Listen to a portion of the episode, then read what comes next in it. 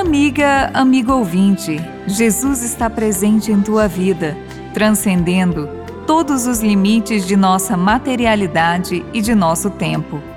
Nesta última semana do ano litúrgico, vai sendo encerrada também a leitura ferial sequencial do Evangelho de Lucas, no capítulo 21, com o discurso escatológico de Jesus relativo ao fim dos tempos. Na leitura de hoje, temos os versículos de 5 a 11. Estando Jesus diante do templo, algumas pessoas começaram a admirar a sua imponência e beleza. Jesus então lhes diz: Estais contemplando estas coisas? Dias virão em que não ficará pedra sobre pedra que não seja demolida. Atenção para não serdes enganados, pois muitos virão em meu nome, dizendo: Sou eu, não o sigais.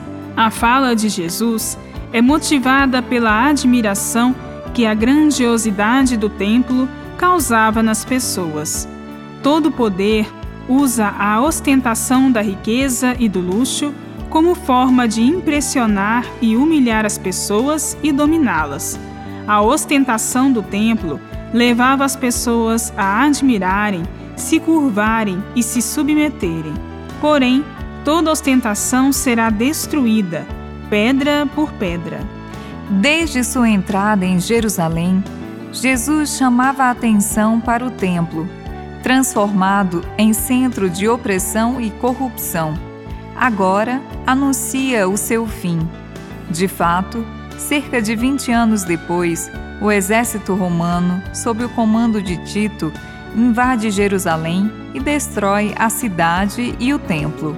A palavra de Jesus sobre a destruição do templo, além de sua associação ao fato histórico acontecido, tem o sentido figurado do abandono da antiga doutrina emanada do templo, que favorecia o enriquecimento e o poder dos chefes religiosos, para dar lugar à novidade de Jesus com seu amor misericordioso.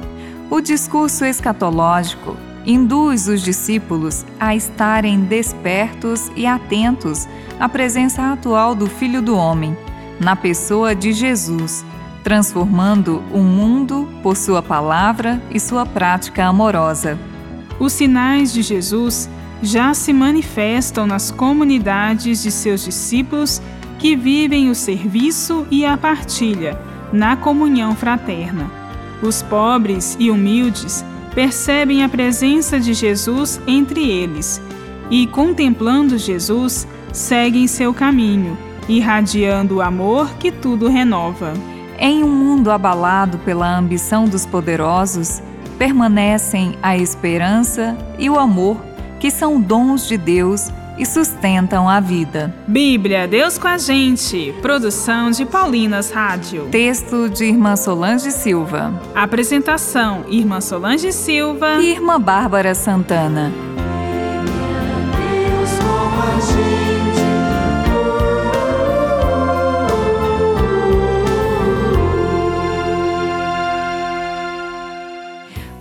Acabou de ouvir o programa Bíblia Deus com a Gente, um oferecimento de Paulinas, a comunicação a serviço da vida. Um dia eu estava caminhando com as minhas cem ovelhas e uma delas sumiu. Sabe onde foi parar a ovelhinha?